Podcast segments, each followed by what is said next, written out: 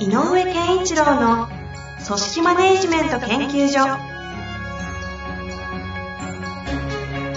組織が一体となりゴールを達成する究極の快感。上場企業から中小企業まで延べ200社以上の支援を行った井上健一郎が組織人に関するあらゆる問題を分かりやすく解説します。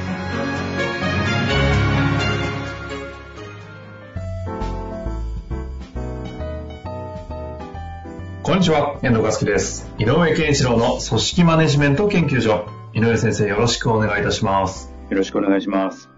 さあ、はい。いきますか。行きましょうかね。今日の質問は、はいはいはい。いやいやいやいや。なんかね、最近、本当にいろんなもんがね、えーと、こう、なんかほ、まあ皆さんが当たり、そうだよな、当たり前だよなっていうか、なんかこう当たり前のようにも思い始めてるだろうけど、まあ世の中変わってきたなっていうのは本当に思ううね。ん。いろんなことでね。うん。もうそれこそ井上先生の領専門領域の組織うん。が、一番、まあ、日本の構造的に、てか世界の構造的に動いちゃってるからですけど、うん。組織、人の塊的なものはものすごい今、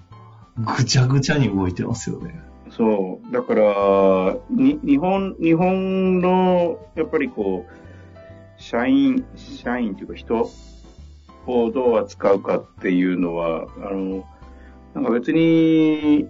まあ評価制度でも何でもそうだけど、えっと、欧米型のものが、を取り入れなきゃいけないっていうことではもちろんないと思うので、まあ現地に行ったらね、現地に合わせなきゃいけないけども、日本国内とか日本の社員に対しての扱い方とか考え方っていうのは、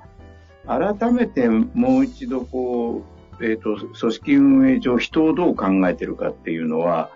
なんかこう、はっきりさせないといけなくなってるね、と思う。うんうん、なんかも、なんかもやっと今までの、えっ、と、今まで培われてた、歴史的に培われてきた常識の中で語りすぎちゃってるような気がしていて、なるほど。うん、もう一回ちょっと明確にしようよっていうのがすごくあってね、うんうんうん。その一番の例がね、よくある、評価制度を例にとるとね、あの、等級が、給与の等級があるっていうのはもう当たり前で、制度上必要なものなんだけど、やっぱね、等級の定義って作ったんだけど、いつの間にかあんなもん使えないですよって、まま放っておかれてるのがすっごく多くて。ああ。これね、これ、このままそこ放っておくとね、実はあんまり良くないと僕は思っていて、はいはいこの話になると長くなっちゃうので、うん。あの、裏は言わないけど、こここそ触んなきゃいけないと思ってるのね。等級。うん、等級のの定定義、要件こそ各社、各職種で語らんあの語らなきゃいけないとこなんだけど、その労力をちょっとね、避けてきちゃったかなと。で、なんとなくちゃ気になるじゃないですか、その話。そうで、ちょ、は、あの、触りだけでも。やばい。だから要は、あの、なんかね、えー例えば1等級、2等級、3等級、4等級って上がっていくにして、2等級ってこういう人たちのことを2等級というよ。で、それ以上行きたい3等級になるためには2等級と3等級の差はここにあるよっていうものが明確じゃないのよ、今。うん。で、なんとなく、えっ、と、明確じゃないから年功的に上がってっちゃうの。うん。で、何何年か経ったら2等級の人が3等級になってるみたいなことが起こってるんだけど、そうすると、えっ、と、変な話、なんであの人はっていうのがあんな上がっていくんですかとか、仕事もしないくせにみたいなはいはいはい。が起こるし、逆に言うとなんで僕は上がれないんですかっていうのが言語化されてないので、あの、経営者だとかには、いやー、2と3の差ってこのぐらいの差がなあるよってあるんだけど、言語化してないからうん。わかんないのよね。で、でもそれも含めて、日本って若干年功的に上がっていく、えっ、と、パワー、プレッシャーっていうのがあるので、昇給に関して。で、気づいてみたら、なんか、えー、5、60で、こ50でこんこんな状態なのにこんな給料高くなっちゃったみたいなことも、まだ未だに起こったりするのね。なるほど。だいぶ是正されたけど。だからそういう意味で言うと、2等級と3等級の差は何か。3等級になりたいなら、それだけの給料が欲しいなら、こういうことができるようにならなきゃいけないよっていうことが、やっぱりどっかで明確にしなきゃいけない。そうすると会社の中における人材価値の定義をしっかりしない限り、そこの話って解決しないですよね。その通り。でもね、大体か語るべきことはね、あの、よくある PDCA なんかで言うけど、やっぱり D のどれだけの力があるかっていうのと、Do のね、どれだけのちあの、えーと、力があるかっていうのと、的確さがあるかとか。と、あとね、P、プラン立てる。ここがどれだけのことのプランが立てられるのっていうことによって差が出大きく言うとね。だから P 力、D 力で変わるのよ。だから D ってこうだよっていう段階があって、P ってこういう段階があるよっていうのを、あ、ガッチャンコするとね、すっげえ乱暴な言い方するそうすると、東京の定義ってできるんだよね。ああ、やたら概念論的なところで、すっごい、一回取りたいぐらいの話ですけど、はい。我慢して質問に行きますか？あの、まあ、ちょっと近しい質問でもあるんでね。あ、そうなんだ。はい。あの、等級の話、はい。メモっておきましたので、はい。改めて、はい。ちょっと別撮りしましょうかね。はい、はい。ということで、今日は、このあたりも踏まえて、質問に回答いただけたらと思いますが、はい。えー、いきたいと思います。今日は質問だけいただいてますね。修行の方となっております。修行はい。あるべき組織の姿は昭和、平成、令和で変わってきているのでしょうか？いつも番組楽しく拝聴させていただいております。私の中で井上先生は熱い昭和の男のイメージが勝手にできているのですが、井上先生から見て昭和、平成、令和と組織や働き方の変換はどう見えておりますか？大きく変わったこと、反対に変わらないもの、井上先生の視点でどう見えているのか、ぜひお聞かせください。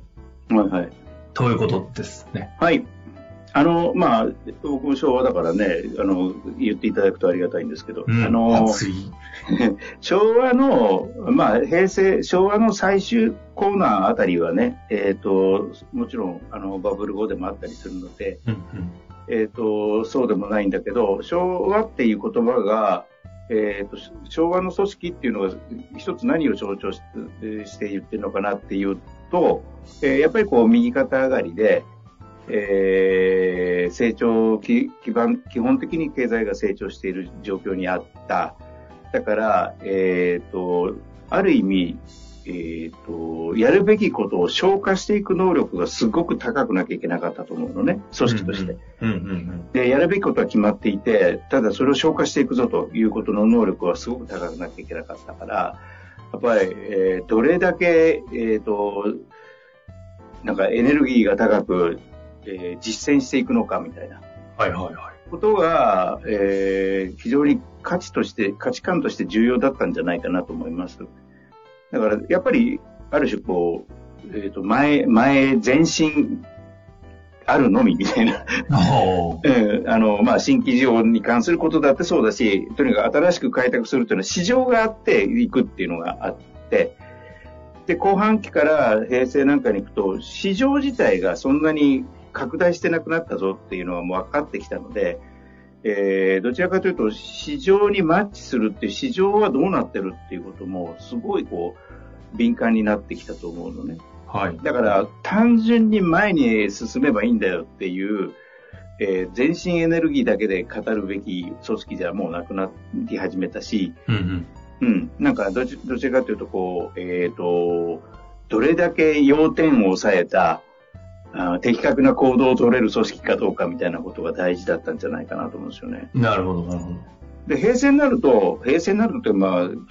平成になった途端にそうだっていうんじゃないけど、はい、はい、あえてね。ここのとこで言うと、えっ、ー、と、マーケット見てるだけじゃダメだねっていう話になると思うね。うん、っていうのは、マーケット見てる人だらけになったからえっと、データとかもすごく活用されてきているので、はいはいはい。データ活用してみたマーケットっていう姿がみんな同じように見えてるんじゃないか。とすると、みんな同じ商品作っちゃうよねっていう。うんうん、感じが増えるんじゃないかな。だから、例えば車なんか見てても、すんげえ個性的な車、なんじゃこいつっていうようなポンとしたた、えー、独特のあの、こ孤独感のあるぐらいの世界観を出すような商品ってないじゃない。ああ。なんかみんな似てるでしょ。はいはいはい。例えば SUV, SUV っていうジャンルではみんななんか似てるよね。確かに。ってなってるのは、やっぱりマーケットから分析して何を提供したらいいかっていうことから来てると思うのね。うんうん、で、そうすると今度は、それを打ち破ってでも、なんか、えー自分の思いとか、えーと、主張みたいなのをしなきゃいけなくなってきてるところで、はい。えっ、と、あの、なんていうのかな、えーそういうものが出てくる予兆が今あるんじゃないかな。うんうんうん。で、その時、その前段階として、あの、サブストスクとかね、あの、こう、いろんなものがこう、なんていうの、えっと、効率よく、必要なものとかいうのはもう効率よくみんながちゃんと手に取るようになっていて、で、何か手をだ、ちゃんと所有するとかってことになると、さっき言ったような、え、そんなものっていうような、ちょっととんがったものとうん。か、そういうものを欲しがり始めてることがこう、今こう、市場でグツグツグツグツグツってこう、なんかこう、成熟前の音を立ってるんじゃないかなって気がします。なるほど。なので、その、そういう時の組織っていうのは、えっ、と、マーケットがどうだかちゃんと調査して分析しなきゃねっていう感覚よりは、俺たち何したいんだっけっていう価値観ベースにな、を語る組織になっていかなきゃいけないんだろう。はいはいはなので、前む、前に進む組織のえー時代と、それから、えっと、自分たちが提供している顧客とかマーケットっていうのはどうなってるんだという分析とか、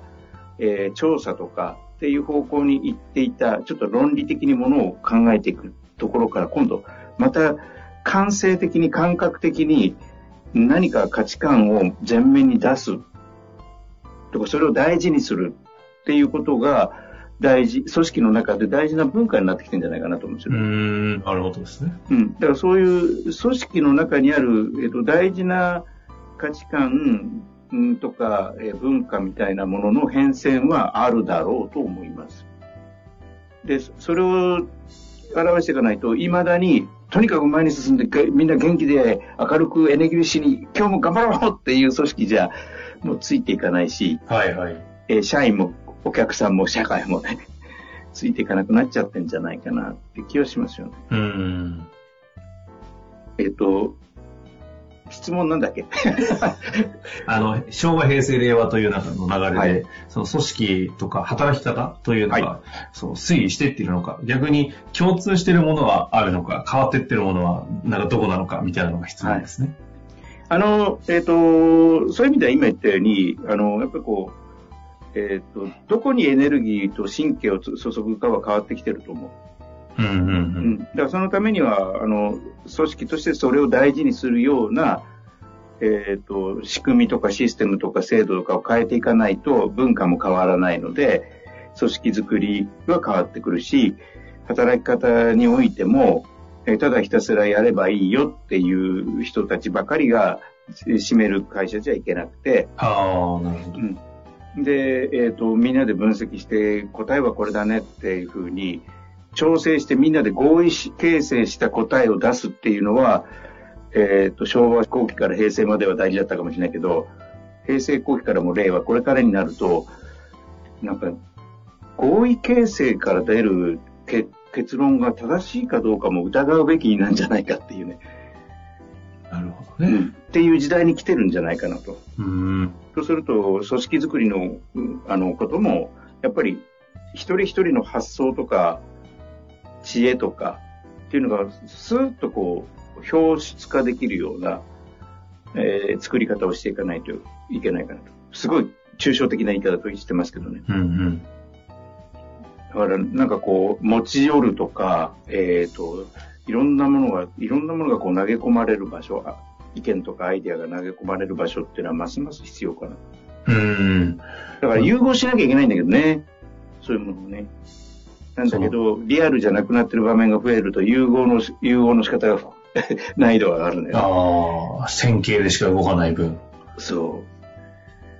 なるほど。こでもそういう意味で言うと、井上先生、もともとクリエイティブ畑にいて、はいクリエイティブ的な組織を作んなきゃいけないというのを、時代背景、昭和、平成、令和とかいうのは、逆に言うと置いといて、はいずっとされてきたじゃないですか。う。はい。っていう意味で言うと、い言ってたことの時代が、なんかより求められている組織が求められているというか、そうそうそうそう。なんか、そそれはねの感じはしますよね。なんか、あの先生こそもっとこうがいいんじゃないかぐらいに、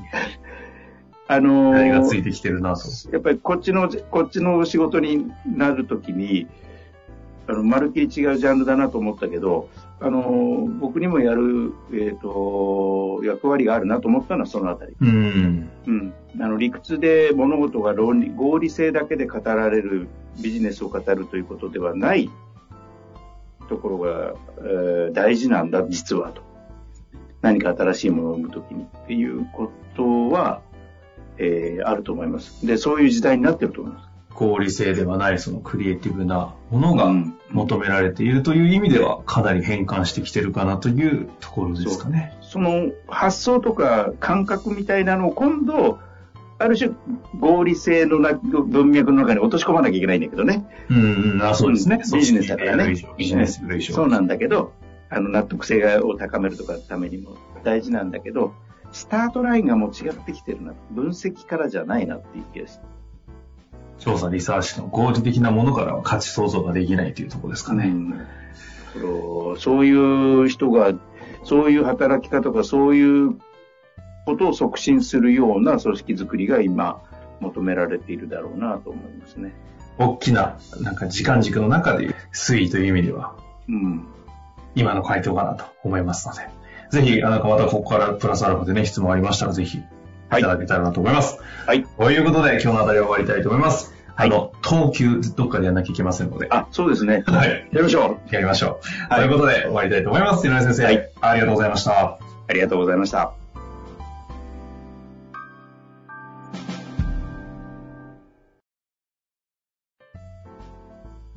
本日の番組はいかがでしたか？番組では井上健一郎への質問を受け付けております。ウェブ検索で井上健一郎と入力し、アカラクリエイト株式会社のオフィシャルウェブサイトにアクセス。その中のポッドキャストのバナーから質問フォームにご入力ください。また、オフィシャルウェブサイトでは無料メルマガや無料動画も配信中です。ぜひ遊びに来てくださいね。